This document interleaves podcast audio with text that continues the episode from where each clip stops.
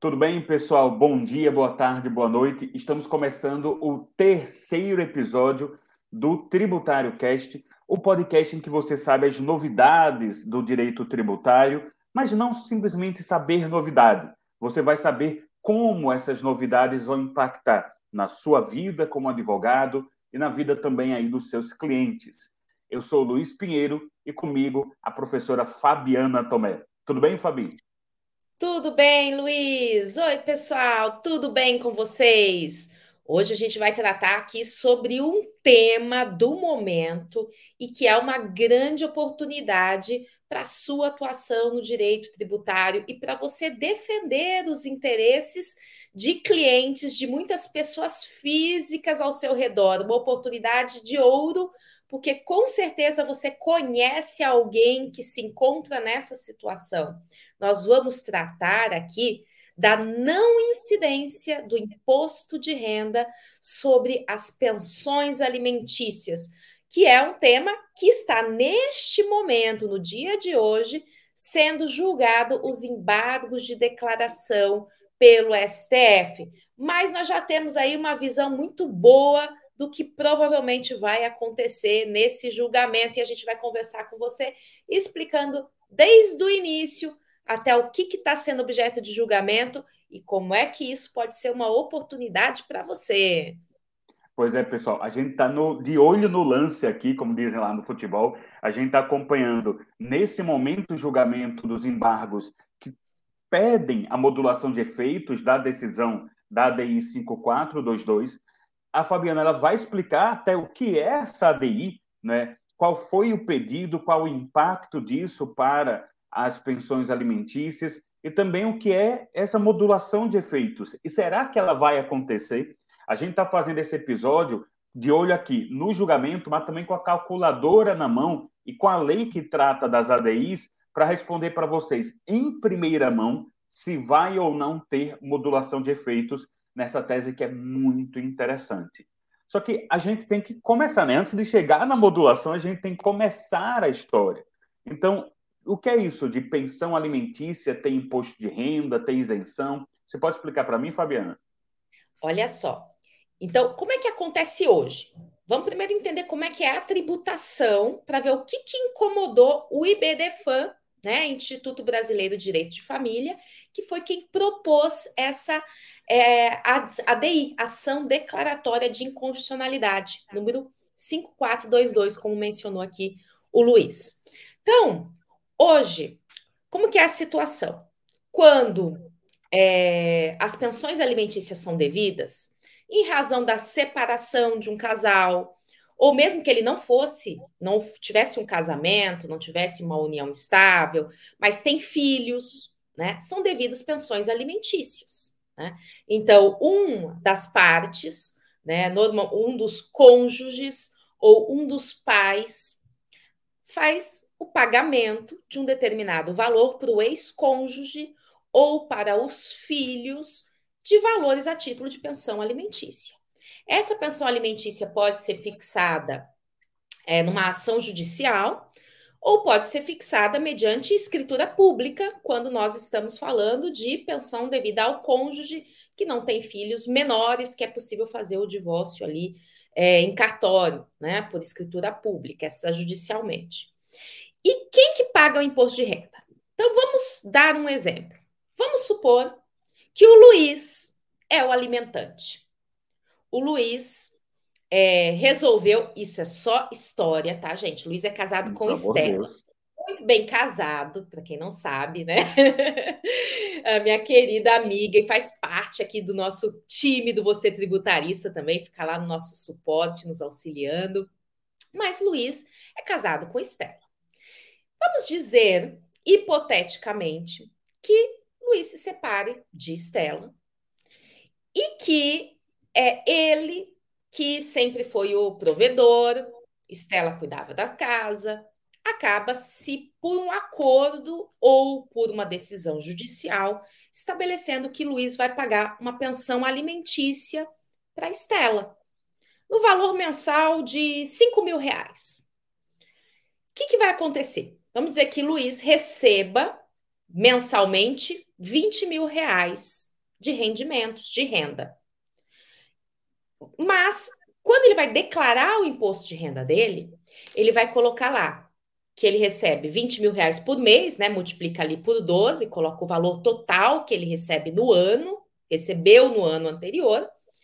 E aí tem deduções. Na declaração do imposto de renda, tem um campo para deduções, em que nós indicamos lá nossas despesas médicas, despesas com educação, nossa, dos nossos dependentes, e que vão ser excluídas da base da tributação.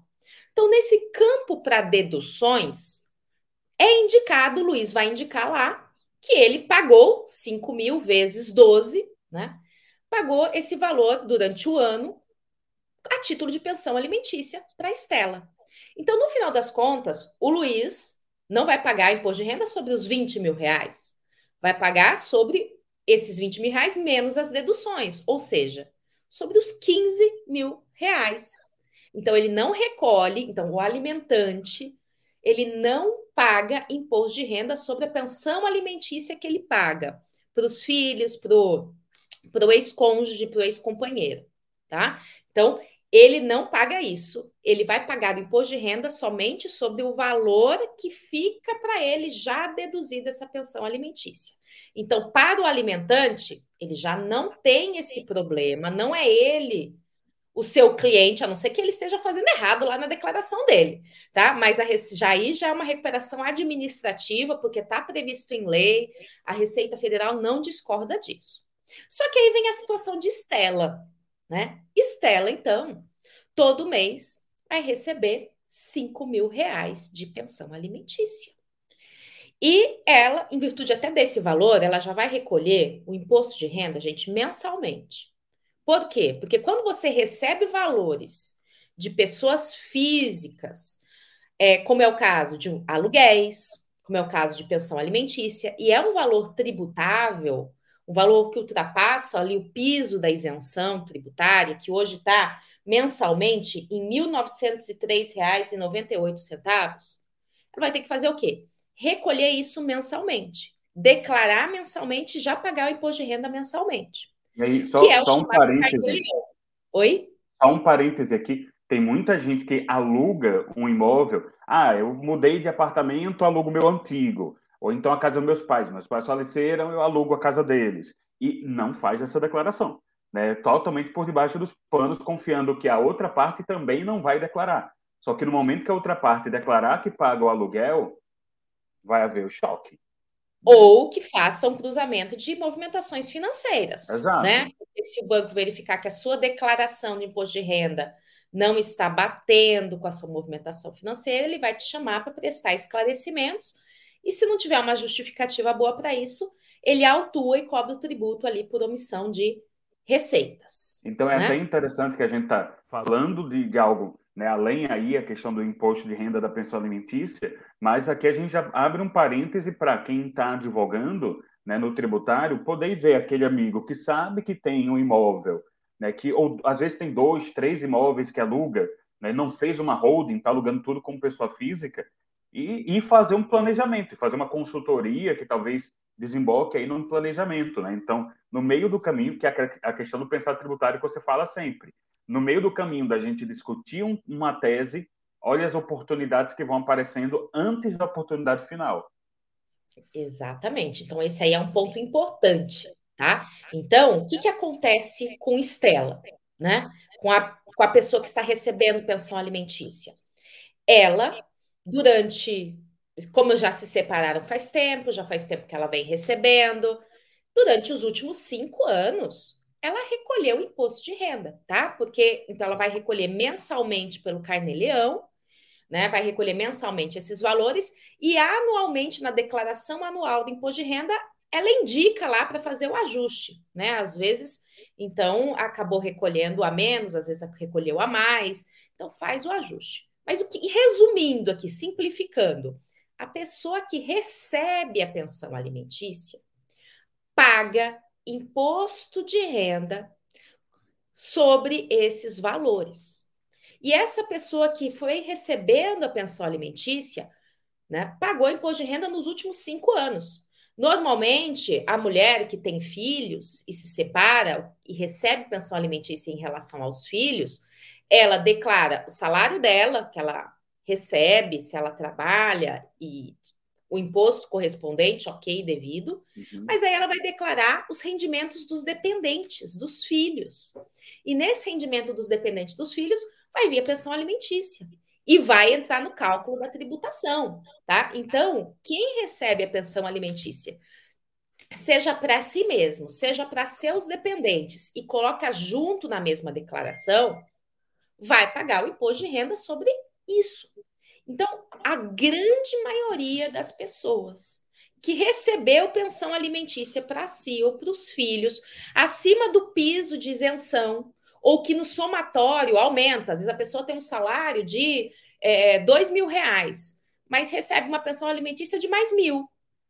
Pronto, já, já entrou na faixa de tributação do imposto de renda. Tá? Então, essa pessoa veio recolhendo indevidamente esse imposto de renda, muitas vezes até já retido na fonte, né? Mas houve esse recolhimento. E não só houve o recolhimento, como mensalmente, como é pelo Carnê-Leão, né? mensalmente, se ela recebe acima do teto de isenção, acima do piso de isenção, ela vai acabar recolhendo também, continuar recolhendo esse imposto de renda. Simplesmente parar de recolher, vai sofrer o risco de sofrer ali uma cobrança tributária. E aí o Instituto Brasileiro de Direito de Família, o IBDFAM, olhou essa situação e falou assim: mas espera aí, essas, isso está prejudicando o direito de família. Isso está prejudicando os mais vulneráveis. Né? Então, as pessoas, se a pessoa recebe uma pensão alimentícia, é porque ela precisa desses valores para sua manutenção, para sua sobrevivência, para exercer os seus direitos. Então, e normalmente são mulheres né? Não só a totalidade, mas normalmente são mulheres, que são os ex-cônjuges que recebem, são as mulheres, na sua maioria, né? Existem exceções, claro, mas na maioria são as mulheres que ficam com os filhos e recebem essas pensões alimentícias e acabam sofrendo essa tributação. E aí o IBDFAM ingressou com essa ação declaratória de inconstitucionalidade, recebeu o número 5422, que foi relatado pelo ministro Dias Toffoli, requerendo que se declarasse a inconstitucionalidade da incidência do imposto de renda sobre esses valores. Por quê? Porque renda significa acréscimo patrimonial. É um outro esclarecimento interessante para a gente fazer aqui, que vale não só para esse tema aqui, mas para vários outros, inclusive para possíveis teses filhotes. Tá? Como assim teses filhotes? Vou falar aqui de possíveis desdobramentos dessa situação que nós estamos abordando. O que, que é renda? Se você recebe um salário de 10 mil reais, isso não é sua renda. Isso é seu rendimento. Por quê? Porque é a lei que vai estabelecer o que, que configura a renda. Desses 10 mil reais, você tem uma dedução das suas despesas médicas. Então, né? Você vai ao médico, você gasta com o médico, você infelizmente teve problemas aí de saúde ou vai muito em médicos particulares, etc. Dos 10 mil reais, você gastou por mês 3 mil reais com despesas médicas, que são amplamente dedutíveis, tá? Tô colocando esse exemplo porque em relação à educação, é um absurdo, o limite é mínimo, mas ela não é totalmente dedutível. Medicamentos, infelizmente, não é dedutível. Aluguel, que é essencial, moradia, não é dedutível, tá? Então, existe na legislação do imposto de renda o que, que é dedutível para a pessoa física. Para a pessoa jurídica é muito mais amplo, até por isso que quando a gente vai falar de autônomos, né, ou rendimentos de aluguéis, como mencionou o Luiz, nós fazemos um planejamento tributário. Tá? que é por quê? Porque a pessoa jurídica acaba sendo menos tributada, porque ela, além da questão da alíquota, ela pode deduzir todas as suas despesas operacionais, né? O que a pessoa física não pode deduzir, né? Então, mas renda é acréscimo patrimonial, é o que eu recebi menos as despesas operacionais, menos as despesas essenciais. É aquilo que acrescenta, é como se fosse o lucro, tá? Da empresa ou da pessoa física, nos termos do que estabelece a legislação. E aí o BDFAN falou assim: peraí, esse valor que é recebido de pensão alimentícia, isso não é um acréscimo patrimonial. Isso é algo necessário que foi considerado naquela situação necessário para uma vida digna. Portanto, é inconstitucional a tributação, porque você vai estar tributando alguma coisa que é necessário para a sobrevivência daquele sujeito. E não algo que lhe traga riqueza adicional, que seria o que é a renda. E aí nós tivemos o julgamento que ocorreu em junho. Então, o julgamento já ocorreu? Sim, a decisão do STF, por maioria de votos, já ocorreu em junho agora de 2022. E a decisão foi favorável ao contribuinte.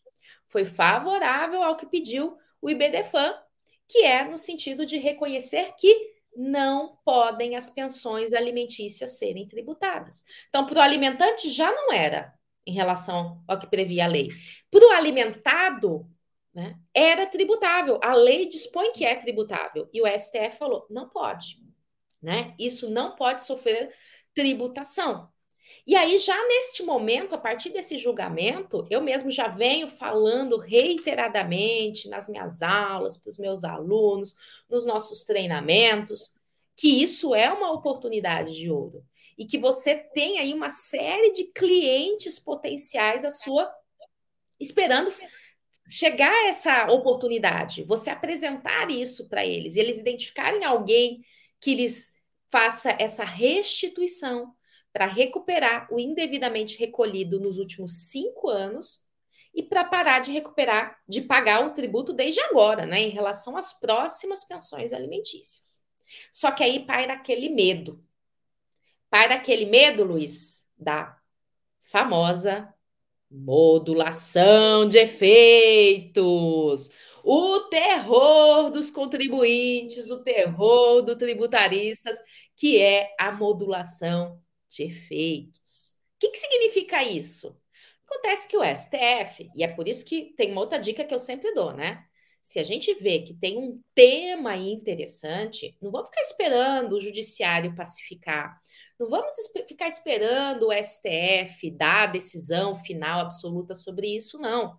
Porque muitas vezes, da grande maioria das vezes, ele modula. O que, que significa modular? Se nesse caso aqui nós tivéssemos uma modulação, ela se funcionaria do seguinte modo: o STF fala, realmente é inconstitucional. Realmente não pode incidir imposto sobre a renda em relação às pensões alimentícias. Mas isso vale só daqui para frente. E a recuperação do passado? Ele fala assim: ah, para evitar uma avalanche de ações para evitar uma perda econômica aqui para o erário, quem já entrou com a ação antes de eu iniciar esse julgamento ou antes de eu encerrar esse julgamento, ele às vezes varia, se é antes do início ou antes do encerramento do julgamento. Mas quem já entrou com a ação, esse já exerceu seu direito. Então, esse vai conseguir recuperar os últimos cinco anos. Quem não entrou com a ação, não vai conseguir recuperar os últimos cinco anos. Vai ter essa decisão e esse benefício de não pagar tributo só daqui para frente. Então, aqui nesse caso, apesar de uma decisão maravilhosa e muita gente aí acabou entrando já com a ação, outros ainda falaram assim, mas será que eu vou pedir aqui a repetição de indébito? Porque e se modularem os efeitos? Se modularem os efeitos, eu não vou pagar para o futuro, mas também não vou recuperar os últimos cinco anos. E é, e é interessante até, Fabi, né, a gente lembrar que a gente não tem a modulação de efeitos como um terror em teoria. Já aconteceram casos práticos né, de excelentes teses, a própria tese do século, né, e em que houve uma modulação e houve um prejuízo. Hoje, por exemplo, a tese do século, né, que é a exclusão do ICMS, ela não é prejudicial à, à modulação, porque a modulação já aconteceu há mais de cinco anos. É, o julgamento aconteceu ali em 2017. Então, março, acho que março, abril, né, 2017. Março então, hoje, hoje o advogado que dá entrada na tese do século vai conseguir recuperar cinco anos tranquilamente. Agora, o advogado que foi dar entrada nisso em 2018, ele ia recuperar um ano. O advogado que foi dar entrada nisso né, em, em abril, uma, muita gente entrou em abril. em abril de 2017. Não recuperava Pensou mais. recuperar os últimos cinco anos, recuperar um mês só. Vai valer para frente, você vai recuperar um mês. E teve outro caso, inclusive, de modulação, que foi o mais absurdo de todos, que foi o da seletividade da energia elétrica. Eu lembro que ele estava junto fosse, no carro. É, não fosse a lei complementar 194, agora de julho de 2022, que falou que são essenciais e que a partir já deste momento as alíquotas não poderiam ser aquelas alíquotas maiores de 27, 28, 30%, tinha que ser a alíquota tradicional do ICMS, que é 17 ou 18%. Quando julgou isso em 2021, o STF modulou efeitos para 2024. Ou seja, quem entrou com a ação antes recuperava os últimos cinco anos e já ia pagar a alíquota menor. Quem não entrou com a ação não só não recuperaria o passado, como passaria a pagar a alíquota menor só a partir de 2024. Né? É, então, pessoal... veja como que a população é realmente um terror concretizado, é um receio real que nós temos e que por isso eu falo sempre. Vamos, não vamos ficar esperando o STF iniciar o julgamento, o STF já julgar, não. Vamos entrar logo com as medidas judiciais, porque o risco é real. Então, por isso, estava todo mundo ansioso por esse julgamento. Né? Lá no, no Instagram, né? Por sinal, quem não me segue ainda, segue lá no Instagram, é prof.fabiana Tomé, que eu estou sempre compartilhando as novidades, abrindo caixinha de perguntas. E eu compartilhei logo começou o julgamento dos embargos de declaração, porque o que, que aconteceu? Tivemos essa decisão favorável ao contribuinte, e depois que ela foi publicada, demorou um tempo para ser publicada, vejam só, de julho, nós estamos aqui encerrando setembro, né? Então, foi publicada, foi dada a decisão em junho, mas ainda não tinha sido publicada. Aí, até ela ser publicada, a União opôs embargos de declaração, que eu vou já explicar o que, que ela pediu ali, não pediu só modulação, pediu outras coisas também, tá? E o julgamento se iniciou no plenário virtual 23 de setembro, previsto para acabar, portanto, dia amanhã, hoje é dia 29, que nós estamos fazendo aqui a gravação, amanhã, dia 30 de setembro, previsto para encerrar, a não ser que alguém peça a vista e suspenda o julgamento. Como é que é o plenário virtual? Já aqui fazendo mais uma explicação para vocês entenderem como é que funciona isso. Porque tem julgamento que é no plenário, vamos dizer, presencial. Não é mesmo que seja online em tempos de pandemia, mas é presencial porque é naquele momento. O relator lê o seu voto e os outros ministros começam a se manifestar e trava-se um debate e todos votam e encerra a votação. Então, normalmente vai no mesmo dia ou em dois dias, isso acaba se ninguém pede vista e cheio de debates. Agora, no plenário virtual, é como se fosse uma caixinha de surpresas. Por quê? Porque ele tem uma data para iniciar e uma data para terminar, que é de uma semana. Tá? Começou dia 23. Aí o relator divulga o voto dele. Né? Insere no sistema o voto dele. Né? Aí todo mundo fica na expectativa. Abre lá o site, acompanha o voto relator votou. Aí você fica aguardando. Quando é que os outros vão colocar na caixinha ali de surpresa o voto dele? Né? Eu mesmo hoje de manhã já entrei para ver como é que estava a situação lá no STF. Então, os ministros vão simplesmente colocando seus votos e no final você faz as contas de quanto foi o resultado. Então a gente fica aguardando e nós já temos ali alguns votos que nós vamos comentar para vocês que começou esse julgamento virtual, tá? Mas, é, antes de entrar nisso, o que, que a União pediu nos embargos de declaração? Primeiro ponto, que é o que a gente está comentando aqui, o mais polêmico, ou pelo menos não é o, o pior, não, gente, mas é o que dá mais terror nos advogados, né? Dá mais terror nos contribuintes, que é a modulação de efeitos. Porque a União alega ali, estima nos seus embargos de declaração, uma perda, ou seja, em débitos tributários do passado, dos últimos cinco anos, de 6,5 bilhões de reais. Ou seja, vamos inverter isso? Distribuindo isso entre os contribuintes, tem mais de 6 bilhões de reais para serem recuperados. O bom é que na defesa ela se entrega. Ao se defender, eu vou perder 6 bilhões, o que é que ela está dizendo? Advogados, tem 6 bilhões aqui em oportunidade. E por ano, a estimativa é de que é o quê? É um bilhão e meio, acho. Mais de um bilhão de perda anual daqui para frente também. Então, assim, a cada ano que ela deixar futuramente de recolher, de, de receber, de cobrar isso, vai ser mais de um bilhão de perda. Então, vejam aí como que é uma oportunidade tributária que para você contribuinte, para você advogado, em relação a isso, né? Você tem valores aí muito interessantes envolvidos. Mas antes de eu dizer o que está acontecendo na modulação, o que mais que ela pediu? Ela pediu uma outra coisa. É, existem pensões alimentícias que são fixadas em decisões judiciais. Existem pensões alimentícias que são fixadas em escritura pública, né? E aí, será que só vale para aquela que é em decisão judicial? Era o que a União alegou. Falou assim: olha, tem uma omissão aí nesse julgado, né? Embargo de declaração serve para sanar contradição, obscuridade ou omissão. Falou, tem aí uma omissão nesse julgado, porque ele fala em pensão alimentícia, mas ele não esclarece se é o das decisões judiciais só, ou se abrange também o das escrituras públicas. Por quê? E aí vem a alegação, né? Você quer que esclareça a omissão lá, mas você quer convencer o ministro do STF, na verdade, do seu posicionamento. E aí já começa, porque se for por escritura pública, vai ter muita fraude, vai ter muita gente que vai começar a fazer por escritura pública valores e indicar que paga pensão alimentícia e valores que são irreais e assim por diante.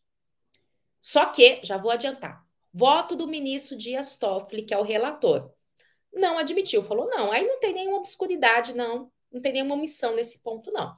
O que foi decidido, e aí é um outro ponto importante que eu quero deixar registrado para vocês: a delimitação do objeto é qualquer pensão alimentícia? Não. É alimentos e pensões alimentícias no âmbito do direito de família. Por que, que eu estou falando disso? Porque existem as pensões previdenciárias de outra natureza. Aqui a gente está falando do âmbito do direito de família. Então, a delimitação do objeto de julgamento, né, que foi levado a julgamento, é no âmbito do direito de família. Os outros não foram analisados, tá? Então, é, e aí o STF falou assim: não, seja, o Toffoli disse, não, seja na ação judicial ou seja na escritura pública, se caracteriza como pensão alimentícia no âmbito do direito de família, está abrangido. E essa alegação de que se for por escritura pública vai gerar fraude, fiscalize. O fisco tem o poder de fiscalizar. Então, se você achar, fisco, que tem ali um valor fraudulento, inicie a fiscalização, verifique a veracidade dos fatos, se realmente era devida essa pessoa alimentícia, né? Se realmente era, é, é, ela está sendo paga, verifique ali, faça sua fiscalização, né? Porque muitas vezes o fisco usa esse argumento, ai, com essa decisão vai gerar muita fraude, muita simulação. Você fiscaliza, né? Então, o Toffoli já adiantando no seu relatório, no que ele foi acompanhado por outros três ministros, ou seja, já temos aí até o momento dos 11 ministros, quatro já manifestaram seu voto. O Toffoli como relator e os outros três acompanhando o relator, tá? Então, esse primeiro ponto, o Toffoli, né, e portanto, já estamos aí com quatro votos favoráveis, é, falando, não tem sentido essa distinção. Vai abranger tanto a pensão alimentícia fixada em decisão judicial, como a fixada em escritura pública, tá? E, e o fisco que abre o processo fiscalizatório se achar que tem uma fraude ali, tá? O que mais que o, a União pediu? Aí vem outro argumento. Não, mas tem pensões alimentícias que são de valores muito altos. E tem mesmo, gente. Tem pensão alimentícia de 10, de 20, de 30, de 40. Artista, então, de 100, 200, 300 mil reais, oh. né? E mais ainda para cima. Então, mas é, é, então tem pensões alimentícias muito elevadas, né? Tem, mas tem grandes pensões, muitas, muitas pensões alimentícias de 4, 5, 6 mil, que são valores que passam o piso de isenção, mas que são razo... muita gente recebe nesse patamar de pensões alimentícias. Não é algo raro, como que eu mencionei, excepcionalidades de artistas, por exemplo. Aí veio a União e falou assim nos seus embargos de declaração, mas espera aí, é, para respeitar, então, é, considerar que isso é uma verba alimentar, que é uma verba essencial para a sobrevivência, então tem uma omissão no julgado que não delimitou qual é o teto para isso. Né? Não falou, e aí? Como é que ficam essas pensões alimentícias de valores elevados? E aí a União pediu que essa isenção seja limitada ao piso né, daquele valor que é isento já do imposto de renda. Então, assim, se uma mulher, por exemplo, tem trabalha, tem um salário de, de 3 mil reais, ela é tributada nesses 3 mil reais, né? E se ela recebe uma pensão alimentícia de R$ 1.800, isso hoje somaria o salário dela e seria tributado. Então, o que a União estava querendo é somente a pensão alimentícia ou a parte da pensão alimentícia que tiver dentro do limite da isenção, que hoje é de R$ 1.903,98, é, é que vai, ficaria fora da tributação. Toffoli falou: não, não. Pensão alimentícia é pensão alimentícia. Então, se ela foi fixada como pensão alimentícia, não tem essa questão de querer aplicar, inovar aqui o julgamento, colocando um outro ponto novo, né? Não tem obscuridade nenhuma para querer fazer essa limitação. Então, no relatório dele, ele afastou isso, no voto dele, ele afastou isso e foi seguido pelos outros três ministros. Acompanharam o relator na íntegra. Aí teve mais um pedido ainda. A União falou, então que se julgue inconstitucional. Vocês lembram no começo? Que eu falei que o Luiz, alimentante, quando paga a pensão alimentícia, deduz da base de tributação dele, o IR, o, o valor que ele paga, ele recebe 20 mil reais, mas como ele paga 5 mil de pensão alimentícia, a base da tributação dele não é 20 mil reais, é só 15. Ele deduz isso e ele não é tributado. Por quê? Porque é uma despesa dele. Não ficou para ele. E isso está previsto na lei.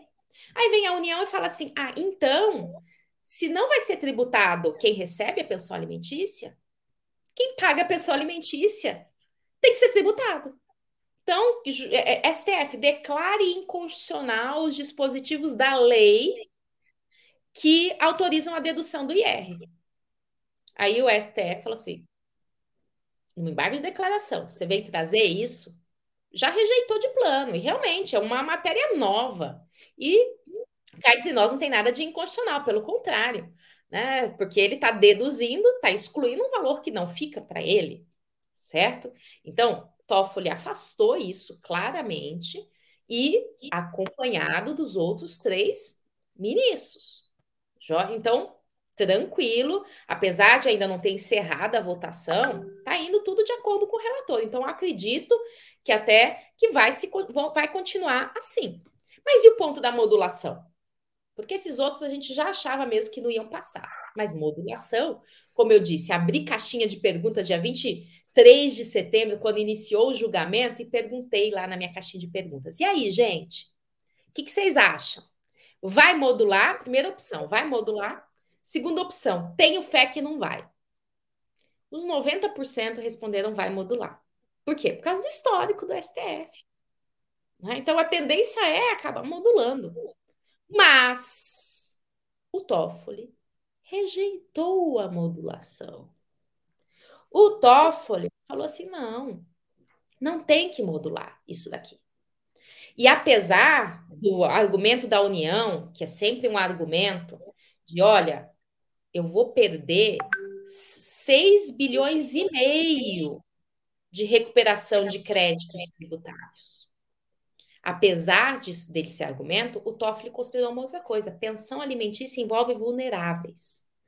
Eles, esses vulneráveis, pode ter exceções? Pode ter exceções, como temos. Nós estamos falando aqui que existem pensões alimentícias milionárias, mas por causa dessas exceções, eu não vou prejudicar a natureza desse direito e aquilo que é o que a grande maioria recebe esse direito. Então, essas pessoas que são vulneráveis, que são aquelas que dependem de pensão alimentícia, né? Seja ex-cônjuge, sejam filhos, sejam incapazes, que dependem dessas pensões alimentícias, elas foram tributadas em relação a um valor que era para a subsistência delas. Então, ele rejeitou em nome do interesse, sabe, o relevante interesse, em vez de acatar, fez uma ponderação de valores e apesar do argumento da União de despesa do erário, considerou o valor como o interesse maior desses direitos fundamentais desses vulneráveis, né? E diz que então não poderia violar esses direitos e afastou a modulação. E Luiz foi seguido de outros três julgadores, o que significa que nós já temos quatro e aí vem um detalhe interessante, né, Luiz? Como é que é a regra? É hora da matemática. É hora da matemática, bora lá. É, é, até interessante que você falou de ponderação, porque, para quem não sabe, eu dei aula de constitucional por anos. A gente fala de ponderação de valores, né, traz vários autores, e os alunos, ah, para que, que a gente vai. Né, não tem aplicação prática. Olha aí, né, muitos é, é, contribuintes aqui, nem, que na verdade não são exatamente contribuintes nessa verba, né, porque justamente não vai ter incidência, vão ser beneficiados por causa da ponderação de valores. E aí entra agora a matemática, por quê? A modulação de efeitos, ela está, pessoal, no artigo 27 da Lei 9.868, que é a lei que vai regular as ações de controle concentrado de constitucionalidade. Então, ela vai regular a DI, ela vai regular a DC, né? Então, você, ela também se aplica em alguns artigos para DPF. Então, você vai ter ali o artigo 27 dizendo que a modulação se aplica por relevante valor, né, relevante interesse social, como a professora falou, e precisa de dois terços. É diferente de um voto numa ADI. Né? A ADI ela vai ter ali a sua aprovação, a sua rejeição, com uma maioria simples. Então, com, vamos imaginar, um quórum de 11 ministros, cinco ministros votam num lado, seis votam no outro, esse lado com seis ministros vai ser o vencedor. Tranquilíssimo. A modulação é dois terços do quórum total. 11 ministros, dois terços quer dizer o quê? Oito ministros. Portanto, só três podem votar contra a modulação de efeitos. Quem é que votou até agora contra? Ministro Dias Toffoli, como a professora Fabiana lembrou, ministro Alexandre de Moraes, ministra Carmen Lúcia e ministro Lewandowski, Ricardo Lewandowski. Quatro ministros. Faltam sete para votar. Não há mais, matematicamente, como ter a modulação de efeitos. Ainda tem como acolher outros é, é, pontos do embargo? Tem, porque aí só se exige maioria absoluta, pode ser maioria simples, perdão, pode ser que exista. Mas a modulação, que exige dois terços, não pode mais ser atingida. Uhum. Então, olha aí o que, que nós temos, hein? Sobre os, os demais pontos dos embargos, maioria simples, né? Ou seja, seis votos poderiam acolher. Só que são tão absurdos e que realmente eu não coloco aqui, apesar de eu falo sempre, não tem bola de cristal, mas não tenho receio, não, acho que é remotíssima a possibilidade desses outros pontos. O nosso grande receio era a modulação de efeitos, porque isso é algo que o STF vem fazendo constantemente com muita facilidade. Mas para ser aprovada a modulação de efeitos, como fez as contas aí o Luiz, nós precisaríamos de oito votos. E como já quatro votaram pela não modulação de efeitos, sobram sete ministros. Então, já não teremos essa modulação. Podemos dizer isso que não teremos essa modulação. Ah, só se alguém mudasse o voto. Mas uhum. até no plenário virtual não vai acontecer é, isso. E né? é, é até bom só fazer uma observação: existiria uma possibilidade de recomeçar a votação se o processo fosse avocado para o plenário. Então, tirasse do plenário virtual fosse para o plenário físico. Mas quem tem que fazer isso é o relator. Normalmente, pessoal, isso só acontece quando o relator percebe que a posição dele vai ser derrotada. Aí ele leva para plenário, porque no plenário você vai ter a discussão cara a cara, em que os argumentos vão ser melhor explorados, né? tem chance de convencimento. O relator, a posição dele até agora está sendo a vitoriosa. Então, muito dificilmente isso vai ser levado para um plenário físico. Portanto, provavelmente o que vai prevalecer é o entendimento que for firmado no plenário virtual, que uhum. até agora os outros pontos de embargo, como a professora falou, positivos, né, para pró contribuinte e nenhuma chance mais da modulação de efeitos. Né? Pura matemática, e não tem mais chances matemáticas de modulação. Então, isso significa que é uma oportunidade, aquilo que eu mencionei, uma oportunidade para você sair divulgando entre onde você pode divulgar isso. Se, se você tem redes sociais, né, Instagram, LinkedIn, o que quer que seja aí de redes sociais, e-mails, divulgue essa decisão. Isso é uma forma de você fazer o que? O seu marketing jurídico, você comunicar às pessoas, porque quando elas tomam desse conhecimento de que isso existe, elas vêm indagar você, elas vêm te procurar. Fale aí entre os amigos, entre os colegas, né, sobre essa possibilidade. Você deve ter amigos também que são de outras áreas do direito, do direito de família. Olha só, eles têm aí vários clientes para te direcionar para esse campo. Lembra daquele colega da faculdade? Né? Aquele colega que, que é da OAB, né? aquele conhecido seu que é da área do direito de família? Pois então. Então, é a hora de você divulgar isso, para você entrar com uma ação. Qual vai ser a ação que você vai ingressar? Vai ser uma ação declaratória com pedido de repetição de indébito para declarar que é indevido o imposto de renda sobre a pensão alimentícia e pedir a devolução dos últimos cinco anos. E detalhe: se o valor a recuperar for menos de 60 salários mínimos, você pode fazer isso no juizado especial da Fazenda Pública. Tá? Então, é o momento para você entrar aí na área tributária, se você já está na área tributária, para aproveitar essas oportunidades de atuação tributária. E eu ainda ira, antes da gente encerrar aqui, eu ainda quero acrescentar uma outra coisa, porque eu mencionei aqui teses filhotes. Por que isso? Bom, porque o objeto dessa ação foi exatamente pensões alimentícias no direito de família ela não examinou outras pensões alimentícias, né? Outros tipos de pensões, assim dizer. Então, nós temos pensões de militares, nós temos pensões do direito previdenciário, nós temos outras pensões e que são tributadas. Né? Então, o objeto dessa decisão, ela se direciona especificamente para do direito de família. Mas ela não rejeitou os outros, ela simplesmente não analisou, porque não era o objeto. E, só que a partir do fundamento de que esses valores recebidos a título de pensão do direito de família são para sobrevivência, são para subsistência e, portanto, não não são acréscimo patrimonial, você vai falar, mas é aquela que um, um beneficiário da Previdência Social recebe também não é para sobrevivência dele? Também não tem esse mesmo caráter alimentar? Né? Um pensão por morte que uma viúva recebe? Também. Então, o fundamento dessa decisão é um fundamento importante para você utilizar para discutir judicialmente a não incidência de R sobre outros tipos de pensões.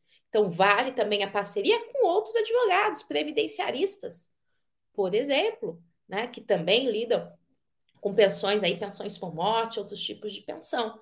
Então, é, como eu sempre digo, no direito tributário, todo dia a gente tem uma novidade. E no direito tributário, todo dia a gente tem uma oportunidade. E quando tem uma decisão judicial, às vezes até mesmo quando a decisão é, não é favorável, mas daquela decisão, de um trecho do relatório, do voto, já surge um link para você construir uma outra tese. Né? Então, aqui nesse caso dessa decisão, além dela ser super favorável, surge aí a oportunidade também de uma ampliação dela com outras teses, que a gente acaba chamando aí de teses filhotes ou teses derivadas.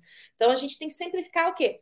Antenado nesses pontos para aproveitar as oportunidades logo no início, logo que elas estão fresquinhas, que os clientes ainda não se utilizaram delas, que não tem conhecimento, que está na mídia, porque até pelo fato dela estar na mídia, perde-se o medo. Sabe aquela dificuldade de você uhum. convencer o cliente? Ah, eu tenho dificuldade na prospecção, porque o cliente tem receio, etc. Só que quando ele vê que é algo que está noticiado, que está na mídia, que as pessoas estão entrando, que as pessoas estão pedindo devolução, ele perde esse medo. Ele fala: se está todo mundo indo, é porque o negócio é sério. Então fica muito mais fácil, inclusive, a prospecção do cliente. E, e, e esse como é você falou, aqui, né, Luiz? E como você falou, é juizado. Então, é mais um argumento favorável, porque, olha, não vai ter custas, pelo menos no primeiro grau você não vai ter custas, não há risco de sucumbência. Então, você vai somando esses argumentos de um menor risco. Né? Ah, mas será que não vai ter modulação? A gente acabou de ver que não vai ter modulação. Ah, mas será que não vai ter alguma, alguma algum outro recurso com até a própria maioria que foi é, é, estabelecida no julgamento dá mais segurança. Foi uma maioria de 8 a 3. E uma maioria já com os ministros, os últimos ministros indicados, né? O André Mendonça e o Nunes Marques. Ou seja, não há uma possibilidade de ter uma mudança é, próxima de composição que vá mexer nisso daí. Então, são coisas que você vai trazendo como argumento. E até falando em argumento, muitas vezes a pessoa diz: ah, como é que eu vou construir minha petição? Dá uma olhadinha no próprio site do STF, dá para ver a, petição, do IBDFAN, e dá para ver o voto do relator. Então, você pode ver a argumentação que é utilizada pela autora da ADI, você vê a argumentação do voto do relator, e você pode se inspirar nessa argumentação para construir a sua. Né? E são argumentações que estão ali, públicas, no site do próprio STF. É só você, no campo superior do site, colocar ADI 5422, ele te joga para a página da ADI e você vê petições e jurisprudência. E na jurisprudência você tem um acórdão, né, que é mais resumidozinho, mas você vai ter os votos que são muito mais extensos e que podem te ajudar na construção da petição. Eu faço isso direto, pessoal. Quando eu vou pegar um tema que é um tema em discussão, né, numa ADI ou no recurso extraordinário, no recurso especial, você vai ver o voto, não apenas a decisão consolidada, mas o voto, que o voto tem muito mais argumentos e eles discorrem de uma forma muito melhor ali. Viu? Uma dicasinha para quem está construindo a sua petição. Exatamente, perfeito, Luiz. E com isso, a gente trouxe aqui hoje, neste Tributário Cast, desse terceiro episódio, mais um tema que está aí na pauta do dia, fresquinho, para você não só conhecer tudo sobre esse tema, como também já ter todos os elementos para colocá-lo em prática. E é isso que nós queremos. Por isso, nós temos todas as quintas-feiras, às 18 horas, né? E fica o vídeo no YouTube e o áudio nas plataformas de áudio disponíveis para vocês escutarem, para vocês nos acompanharem, para vocês ficarem em dia com todas as novidades do direito tributário, mas não só isso, para vocês enxergarem as oportunidades e colocarem em prática, colocar ali na mão na massa. Não é mesmo? Exatamente, pessoal. E aí, semana que vem, a gente está aqui sempre com alguma novidade para vocês. Um beijo grande, pessoal, e até próxima quinta-feira. Até, pessoal.